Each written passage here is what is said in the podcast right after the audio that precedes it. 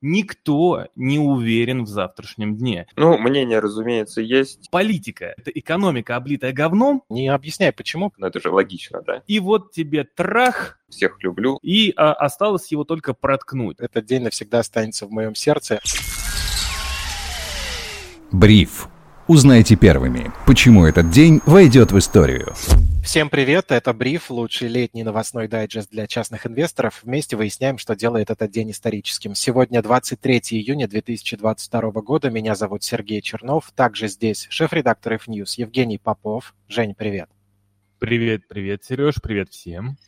И главный редактор InvestFuture Федор Иванов. Федя, здравствуй. Привет. Небольшой дисклеймер в начале. Мы не знаем, что будет в будущем, конечно, не можем делать прогнозы, и то, что происходит, можем только оценивать, чем мы занимаемся. В разгаре саммит ЕС, встреча лидеров стран БРИКС. Посмотрим, какие новости принесут нам эти два дня. Возможно, обсудим уже завтра. А сегодня сосредоточимся на более местечковых историях. Вначале предлагаю поговорить про застройщиков.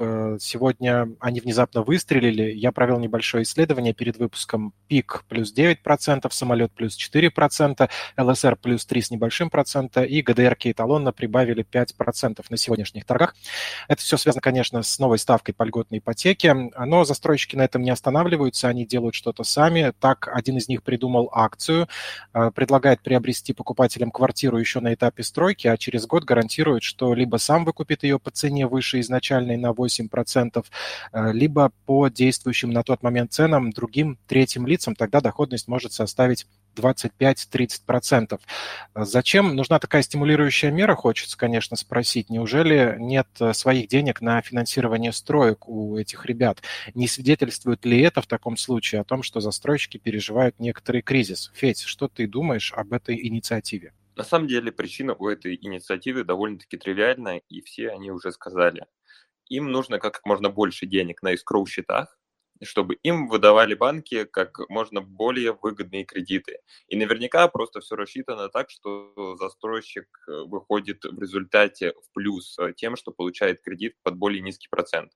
И э, мне, ну, на самом деле, абсолютно такая понятная мера, плюс огромное количество людей наверняка еще и не захочет по 8% квартиру в результате в плюс продавать, потому что, знаешь, инфляция за этот период, я думаю, составит гораздо больше, чем 8% получится, что э, реальная отрицательная доходность, поэтому они находят, с одной стороны, клиентов, с другой стороны, тех людей, которые просто могут им действительно дать денег на escrow счета, которые, ну, я думаю, очевидно сейчас э, там количество средств, особенно наверняка относительно ожидаемых до специальной военной операции, сократилась, и э, поэтому банки, естественно, учитывают эти риски. Ну, ключевая ставка поднялась, это мы тоже помним.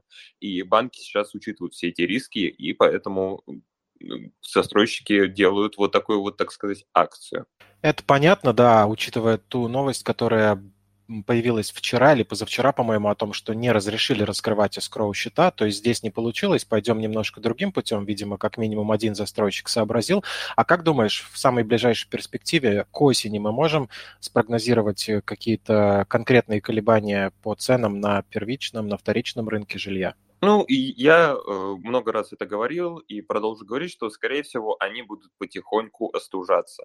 Это такое мое мнение. А по поводу вот еще, э, ну, просто к теме я хотел бы добавить. Э, ты помнишь, какая сейчас процентная ставка, ключевая ставка Центрального банка? Боюсь попасться. 9 же, по-моему, процентов. И тут вступает Евгений. У меня только вопрос, куда он вступает.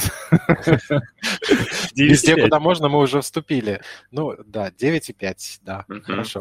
Э, теперь смотри, ты же знаешь, что э, очень редко бывает, если мы не берем льготные кредиты, что ставка по кредиту оказывается выше, чем процентная ставка Центрального банка. Ну, это же логично, да?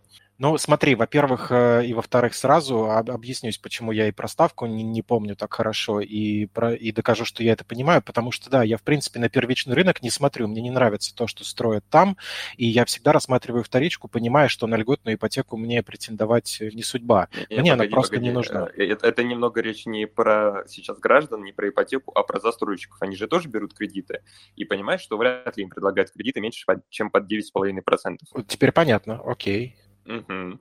А теперь смотри, у тебя есть вариант привлечь деньги под 9,5% или привлечь деньги под 8%. Ну, не под 9,5 даже, это я так кривлю душой, там 10, 11, 12%.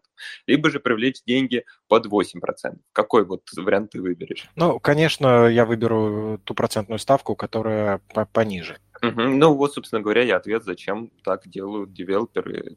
Просто это дешевые деньги.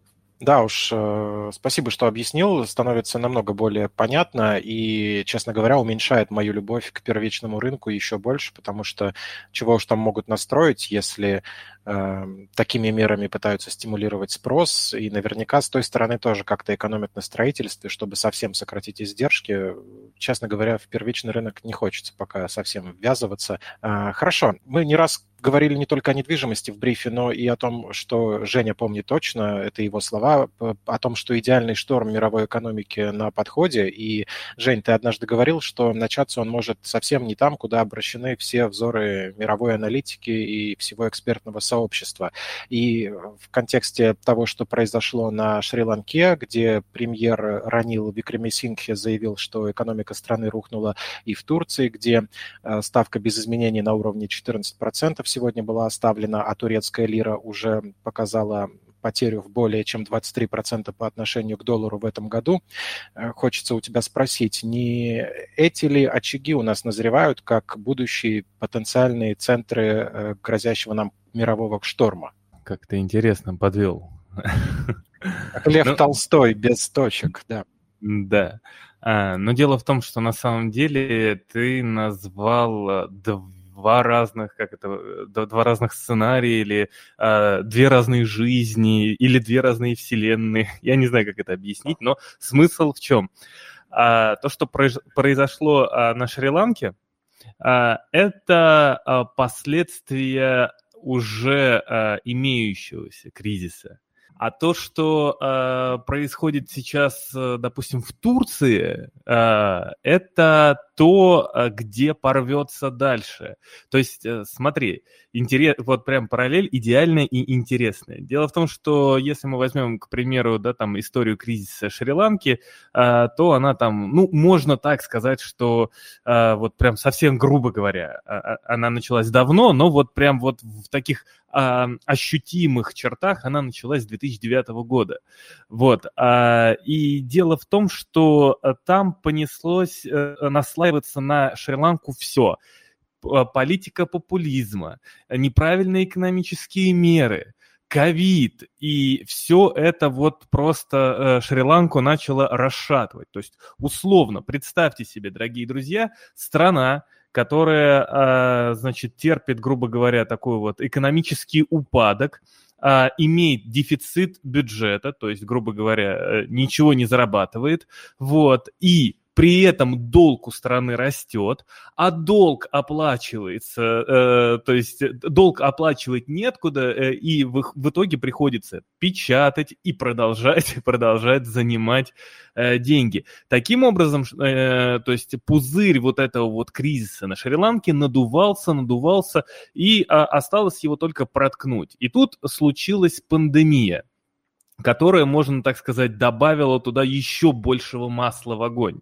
Вот. А а дело в том, что э, Шри-Ланка еще более-менее как-то зарабатывала на туризме, то есть э, на тех туристов, кто, туристах, э, кто не боялся ехать туда после там некоторого, некоторого рода событий, которые происходили там в сфере безопасности, терроризм, короче, и так далее и тому подобное.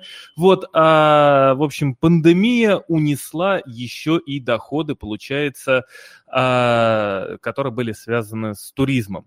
И вот на всем этом беспределе, еще даже до пандемии, а, политика популизма, то есть э, когда э, сменилась власть, там и власть пыталась устояться, и эта власть пыталась, а, собственно говоря, стать популярной, они на дефиците бюджета и на огромном, э, ну и на растущем долге снижали налоги для того, чтобы, ну, как бы показать, что вот они мы, вот, э, ну, налоги снижаются, и там, исходя из теории, сейчас мы снизим налоги, и, собственно говоря, экономика на этом начнет расти, так как а, это должно как-то стимулировать. Вот, но не вышло. В итоге все это наслоилось друг на друга, и вот произошла вот такая вот история. То есть пандемия, все, все, просто доходов никаких нет, и тут случается кризис геополитический, да, в, а, собственно говоря, у нас э, случается то, что случается меж, случилось между Россией и Украиной, а, плюс до этого цены на энергоресурсы, на сырье а, были перегреты, и вот тебе трах, получается, тебе то, что... Да-да-да, и Шри-Ланка, получается, попала под каток.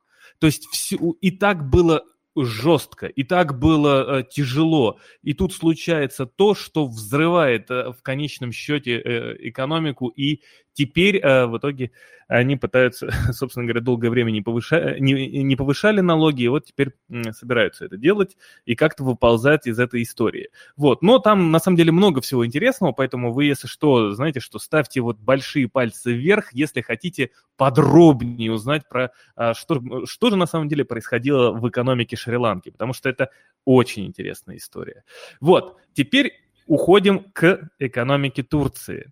Вот, э, с экономикой Турции практически все то же самое, но только в более легкой форме, потому что все-таки она побольше экономика, э, и, э, но там политика неправильная, политика, то есть экономическая, политика популизма, когда, собственно говоря, растет беспрецедентно роль одного человека, который принимает совершенно неправильные решения, вот, и продолжает, продолжает вгонять экономику в туман и, и в, в слезы грезы, вот, э, это вот приводит к тому, что появляется в экономике Турции некая Шри-Ланка.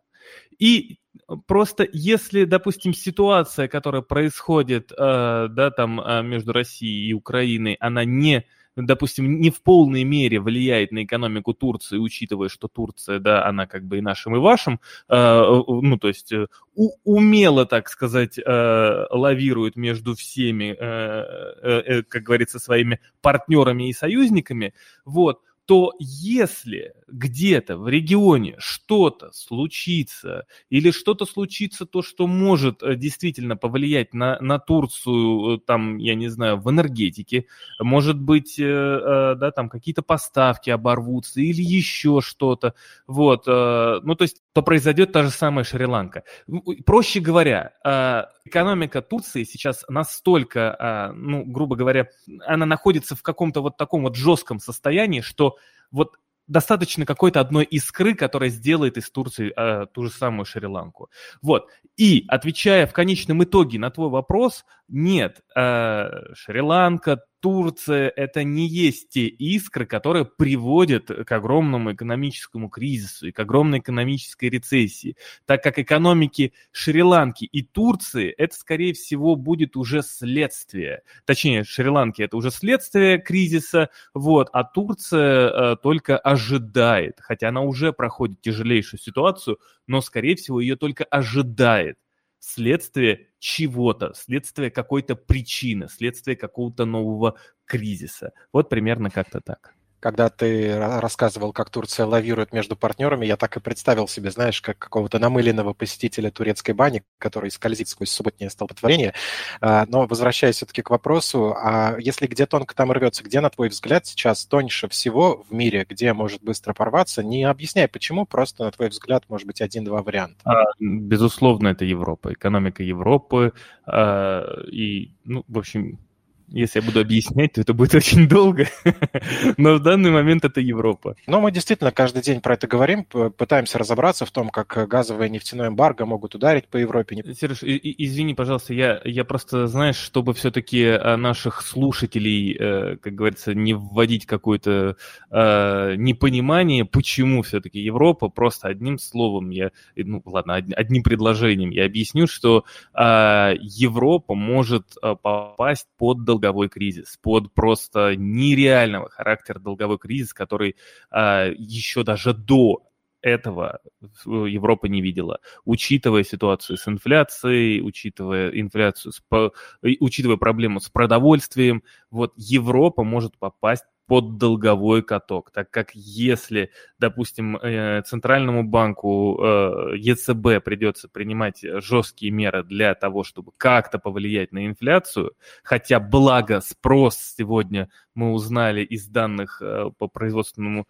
по производственной активности начал наконец-таки падать постепенно, что ведет к снижению инфляции. Но все же, если инфляция продолжит оставаться на том же уровне, если, допустим, будет дальше усугубляться какая-то энергетическая проблема, то долговой кризис – это то, что ударит по Европе сильнее всего. И вот тут вот прям очень на тоненького. Да, спасибо. Вот я как раз об этом же. Сегодня же, кстати, министр экономики Германии предупреждал об эффекте Lehman Brothers э, в энергетическом секторе. Если одна компания обанкротится из-за сокращения поставок газа из России и высоких цен, то за ней последуют и другие. Ну, посмотрим, э, кто будет первым, если действительно кто-то готов стать первым в этом вопросе. Сейчас у нас э, вопрос от подписчика. Мы предлагали всем, кто нас слушает, оставлять свои вопросы. И в тему дня я отобрал один. Сначала немножко инфоповодов. Во-первых, сегодня Сегодня Nike заявил о намерении полностью уйти с российского рынка. Если неправильно назвал компанию, извините, так привык. Cisco также приняли решение начать аккуратное завершение своего бизнеса в России и Беларуси. Ну и Microsoft заявила, что постепенно сокращает свой бизнес в России до тех пор, пока там почти ничего не останется. Имело ли руководство компании в виду только свои мощности или что-то иное, говоря, почти ничего не останется, нам пока не ясно. Но это шутка, конечно, имели в виду они, скорее всего, себя. А вопрос от подписчика звучит так. Как вы относитесь к предложению правительства вводить внешних управляющих на предприятия иностранного бизнеса, который решил закрыть свою деятельность на территории России? Федь, у тебя есть свое мнение на этот счет? Ну, мнение, разумеется, есть. Это такая, знаешь, как бы ее назвать, временная национализация или не знаю даже как выразиться. Мне кажется, что такая мера, разумеется, отпугнет иностранные компании. Им не захочется возвращаться, зная, что в любой момент их активы могут просто так взять и сказать, а нет, мы поуправляем, пожалуйста, вашим вот этим и вас не спросим. Но, с другой стороны, сейчас э, для государства очень важна экономическая и социальная стабильность. Экономическую вопрос в том, насколько реально силами только э, собственными обеспечить, это другое. Но у нас конкретно есть люди, которые работают в этих компаниях, люди, которые работают на поставщиков этих компаний, есть покупатели, есть э, проблемы с объемом товаров на рынке. И если взять и выпилить вот эти вот иностранные компании, э, в которых вводится внешнее управление, то получится в результате то, что пострадает огромное количество людей, отраслей и клиентов. Это в очередной раз может сказаться на инфляции. Поэтому я думаю, что мера э, такая не самая, наверное, красивая, но в это же время э, может быть необходимая. Спасибо тебе, Женя. А ты что думаешь?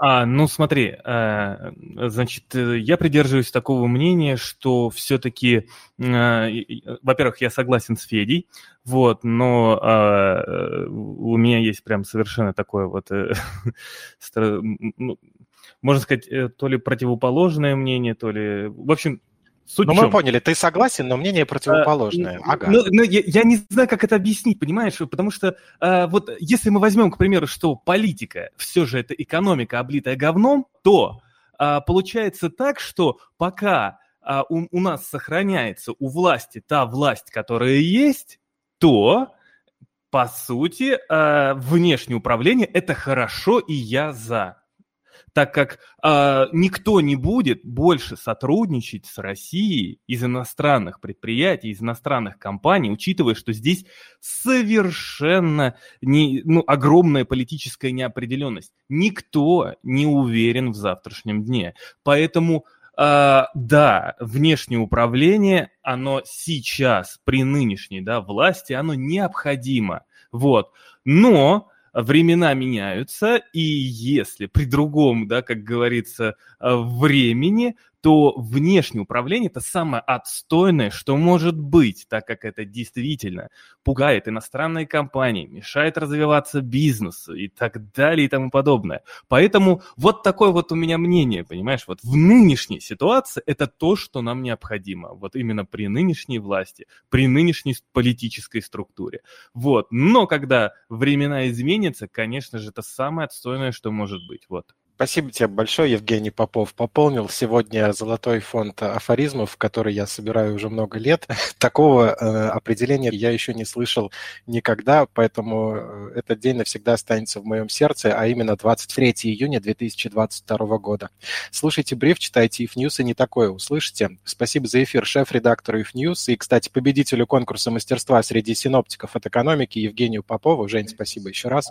Спасибо тебе, Сереж, как обычно. Федь, тебе тоже спасибо. И, дорогие друзья, спасибо, что слушали нас. Ставьте, кстати, лайки, пишите в комментариях, если хотите, чтобы Женя подробнее рассказал про экономику Шри-Ланки. А также сегодня с нами был и неоценимый вклад в сегодняшнюю аналитику внес главный редактор Invest Future и, между прочим, лучший собиратель портфелей и букетов Федор Иванов. Федь, тебе огромное спасибо. Благодарю всех, всех люблю, со всеми прощаюсь. Меня зовут Сергей Чернов. Хорошего всем настроения. До завтра.